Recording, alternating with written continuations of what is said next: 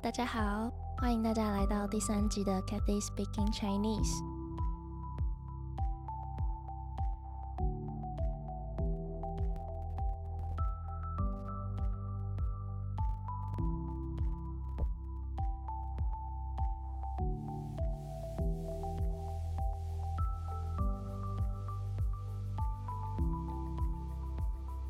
上次跟大家说要分享关于台湾早餐店的有趣的事情，结果因为时间太短，没办法全部讲完，所以今天就来跟大家聊聊台湾人一想到早餐店就会想到什么吧。我觉得这是一个台湾文化里面很特别的，如果没有在台湾常住一段时间，应该很难理解的东西。我第一个想分享的就是早餐店阿姨。早餐店阿姨指的是在早餐店里工作的阿姨，年纪通常在四十岁左右，有着和蔼可亲、手脚利落、记忆力超群，有时很爱八卦或是帮人牵线的形象。那为什么单单一个在早餐店工作的中年女子，会成为每一位台湾人心中特别的一道风景呢？我用一个对话当例子好了，这样大家可能比较好懂。假设小明跟小华两个人在聊天，小华穿了一身新衣服，配上一看就很贵的球鞋，并且很自豪的对小明说：“看吧，有没有帅？”小明可能会回呛说：“只有早餐店阿姨会说你帅吧？”为什么这句话会很好笑呢？因为在台湾经营早餐店阿姨通常不会叫买早餐的人客人，而是会说帅哥或是美女。有时候呢，客人也会被叫成妹妹、弟弟、同学。我还有听过有些早餐店阿姨会叫人家诶陶给或是陶给牛，诶这两个字在台语是陶老板跟老板娘的意思。反正早餐店阿姨可能为了想让顾客开心，所以都会叫每一个客人帅哥或美女，不管对谁都一样。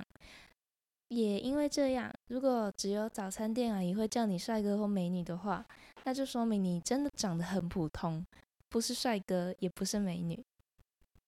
还有一点，早餐店阿姨通常都很热情，常常会跟客人聊天。所以有时候在听他们聊天，都可以知道附近的住户发生什么事情。我自己是觉得很好笑啦，但有些人可能就不喜欢听到这样的闲言闲语或是八卦。我还有听过早餐店阿姨当月老帮忙牵线的。这边有两个字大家可能不太了解，第一个是月老，所以我补充一下哦。月老他是月下老人的简称，是中华民间传说中主管婚姻的神。月下老人呢，会用一条红线把男生跟女生系在一起，以此确定两个人的姻缘。这条红线据说在人们刚出生的时候就已经牢牢的系在脚踝处了，所以姻缘或者说命运是想躲也躲不掉的东西。这个神的存在，某种程度上体现了一部分人的宿命论，也不一定。总之，月下老人月老是主管婚姻的神，所以很多台湾人想交男女朋友的话，都会去月老庙拜拜，祈求自己可以遇到一个好对象。根据身边朋友的经验，其实月老真的很灵验，去拜过的人在三个月内都可以认识到理想的对象。那还有另外一个字是牵线。刚刚说到月老会用一条红线把有缘的男女系在一起，所以呢，牵线就是把你觉得可能合得来的两个人介绍给彼此认识。这个动词应该就很好懂了吧？好，那我们回到正题，就是早餐店阿姨会帮人家牵线这件事。经营早餐店的人，我感觉通常人脉都蛮广的，尤其是很受欢迎的店，更像是一个情报收发站一样。所以早餐店阿姨他们认识的人一旦多了之后啊，就会有很多跟不一样的人接触的机会。例如说，就有客人他被介绍给另外一个常客的女儿或儿子认识之类的。我不知道类似的状况会不会发生在其他地方。台湾的长辈们很常会热心的替自己认识的年轻一辈介绍对象。不管适不适合，只要他们看到双方年龄相近，就会想要把这两个人凑成一对。所以呢，常常有人仅仅是因为自己的年纪到了，就被介绍给根本不喜欢或是个性上合不来的对象。我觉得虽然长辈们是一片热心，他们也想抱孙子，但是这样的热心也带给年轻一辈很多的困扰。这种随便把两个人凑成情侣的行为叫做乱点鸳鸯谱。牵线也不一定只有用在介绍对象这件事上。举个例子，假设你正好想找一份在 A 公司的工作，你刚好有位朋友认识 A 公司的部长，这时呢，你就会拜托你的朋友帮你跟那位部长牵线一下。就像是把你跟 A 公司的部长用一条线牵起来一样，哎，这就是牵线的意思，制造联系。早餐店阿姨不仅会做早餐，还会帮你找男女朋友，而且更厉害的是他们的记忆力。以我的经验来说，只要连续去同一家早餐店三天，每次都点一样的早餐，到第四天去的时候呢，就不需要自己开口说我要吃什么，因为早餐店阿姨会直接问我。今天一样吗？就是今天也要吃跟昨天、前天、大前天一样的早餐吗？的意思。我真的非常佩服这些早餐店阿姨，因为每天有这么多的顾客，要记住每个人不是一件容易的事，而且他们还要同时做餐、出餐、整理桌面、打扫、找钱之类的，很多事情都要在短时间内完成，真的不简单。关于早餐店，还有一个在台湾人人都知道的、令人避之唯恐不及，但是每次都还是会点的那个神奇的饮料，没错，就是大冰奶。大冰奶就是大杯冰的奶茶。在台湾的早餐店，我们点饮料呢，通常只会用三个字。第一个字代表杯子的体积，有大、中、小。第二个字呢，代表饮料的温度有冰、热、温，还有凉。凉就是没有冰块，但是喝起来不是常温的那个刚刚好的温度。第三个字代表饮料的名称，红代表红茶，奶代表奶茶，绿就是绿茶，豆就是豆浆。最常见的大概就是这四种饮料了。那为什么说早餐店的大冰奶是大家又爱又恨的饮料呢？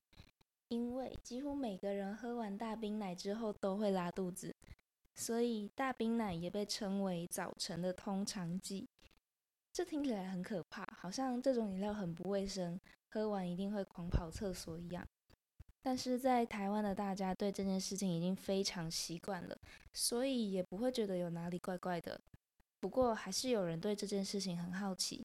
所以就网络专栏特别替大冰奶做了一篇专题报道，内容统整了为何大冰奶会让人拉肚子的四个原因。第一个是冰块，冰块在制作过程中对水源还有品质的要求都很严格，但是台湾的气候非常潮湿又温暖，特别是夏天一到就会变成又湿又热的人间地狱，所以从工厂出货的冰块到了早餐店就会因为层层因素。例如卫生维持啊，冰块摆放的位置、设备清洁等等，造成冰块里的生菌数还有大肠杆菌数超标。这些有问题的冰块被放进饮料里面，就理所当然的会让我们拉肚子了。那可能有人会说，那我不要喝冰的就好啦。如果你这么想的话，那就太天真了。有人喝热奶茶还是会拉肚子，那这究竟是为什么呢？这是因为有一部分早餐店用的红茶是古早味红茶，这种红茶跟其他的红茶差别在于使用的原料。这些古早味红茶的原料主要有决明子、大麦和香草粉。其中的决明子它是一种中草药材，功效是通肠润便、清肝明目。简单的来说，就是喝了会对眼睛好，也会帮助排便的意思。所以，如果红茶本身含有这种成分的话，喝完会跑厕所也不奇怪了吧？第三个原因是放置时间的问题，因为早餐店的营业时间大部分都在清晨的五点到中午十二点左右，所以天还没亮就起床开店是必须的。店家通常会把所有饮料都一次煮完，这样店里尖峰时刻的七点到九点时。就可以减少客人等待的时间。但问题来了，从早上四点煮好的茶放到早上九点，已经过了五个小时，这样已经很不新鲜了。如果是装成杯子放进冰箱的话，倒是还好。不过有些店家呢，都会让刚煮好的茶放在室温下慢慢变凉。这些等饮料放凉的时间，再加上台湾的潮湿气候，就可以让各种细菌在茶桶里开 party 了。最后一个，我觉得也是最关键的原因，在于奶茶的原料。你可能会觉得奶茶不就是红茶加牛奶吗？其实不一定哦。在台湾的早餐店卖的奶茶，绝大部分是红茶加奶粉，或是红茶加奶精调制成的。如果要喝加了真的牛奶的奶茶的话，就要特别说明是鲜奶茶。奶精里面的含油量高，对于某部分的人来说本来就不好消化了，所以喝了会容易腹泻。还有些早餐店把一罐白色的液体倒进红茶里做奶茶，我每次看到都觉得非常可怕，因为我完全不知道里面装什么。但我后来查了一下，发现这罐白色液体的内容物有奶粉跟植物油等等奶精的原料，有乳糖不耐症的人喝完会拉肚子也不意外。今天跟大家分享了关于台湾早餐店有趣的事情，你们觉得如何呢？欢迎到我的个人 Instagram 或是留言跟我说，还有其他的听众们分享哦。那我们下次再见啦，拜拜。